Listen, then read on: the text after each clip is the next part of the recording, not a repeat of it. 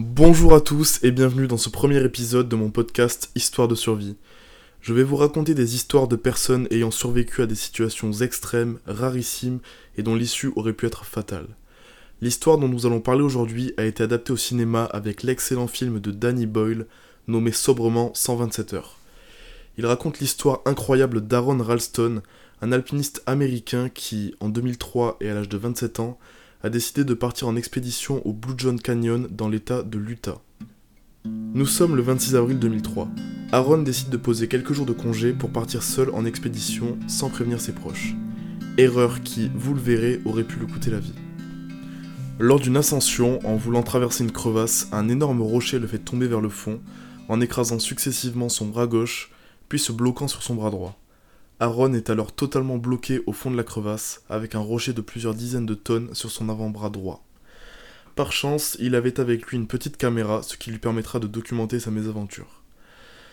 Il a sur lui son matériel d'escalade, baudrier, cordes, mousqueton, et un couteau suisse de mauvaise qualité.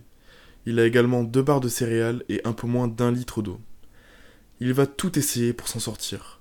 Soulever le rocher en utilisant ses cordes et ses mousquetons comme poulies, utiliser le couteau pour faire sauter des petits fragments de rocher, espérant ainsi décoincer son bras, mais rien n'y fait, il est totalement bloqué. Après avoir passé deux jours à tout essayer, il réalise avec effroi qu'il n'a qu'une seule possibilité couper le bras prisonnier du rocher. Après deux tentatives infructueuses, il se rend compte que sa lame émoussée ne lui permettra jamais de couper l'os de son avant-bras. Pour survivre, il est obligé de boire sa propre urine, qui, après deux jours sans boire une goutte d'eau claire, est de plus en plus chargée les changements de température entre le jour et la nuit, la déshydratation, l'hypothermie et l'infection provenant de son avant-bras nécrosé le menacent et l'affaiblissent. À partir du troisième jour passé dans le canyon, Aaron commence à souffrir d'hallucinations. Le quatrième jour, il se persuade qu'il ne s'en sortira pas et grave son épitaphe au couteau sur le mur du canyon, et avec sa caméra, enregistre un message d'adieu destiné à sa famille et à ses proches. Le cinquième jour, il a la vision d'un petit garçon de 3 ans et se convainc qu'il s'agit là de son futur fils, ce qui voudrait dire qu'il survivra à sa mésaventure. Au même moment, Aaron a l'idée qui lui sauvera la vie. À défaut de pouvoir trancher les os de son avant-bras au couteau, il est en mesure de les casser, puis de couper la peau, la chair et les tendons autour de sa fracture. Alors animé d'un nouvel espoir, il procède aussitôt à l'amputation et au bout d'une heure et cinq minutes de pur calvaire, il parvient à se délivrer du rocher où il laisse une partie de son intégrité physique. Mais Aaron n'est pas au bout de ses souffrances. Il doit maintenant sortir du canyon et rejoindre la civilisation afin de retrouver de l'aide. Mais après cinq jours à ne boire qu'un peu moins d'un litre d'eau, sans presque rien manger ni dormir, et avec l'infection causée par son avant-bras coincé sur la roche, il est à bout de force.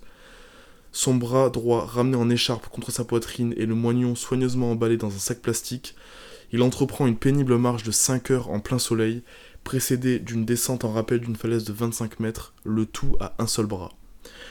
À bout de force et perdant beaucoup de sang, Aaron finit par rencontrer une famille de touristes néerlandais qui est en mesure de lui fournir de l'eau et un peu de nourriture.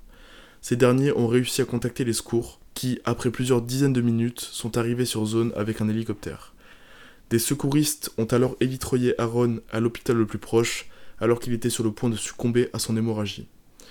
Les hommes du National Park Service, une agence dépendante du gouvernement chargée de gérer les parcs nationaux, se rendent à Blue John Canyon deux jours plus tard afin de récupérer les restes de l'avant-bras droit d'Aaron. Treize hommes et un lourd équipement de troyage seront alors nécessaires pour faire pivoter l'énorme rocher et ainsi libérer les restes du bras. Celui-ci est ensuite incinéré. Six mois après l'accident, Aaron se rend à l'endroit précis de son aventure pour y disperser les cendres.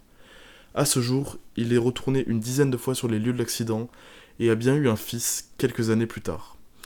J'ai tiré cette histoire incroyable du site vsd.fr et je me suis inspiré du film 127 heures que je vous recommande énormément.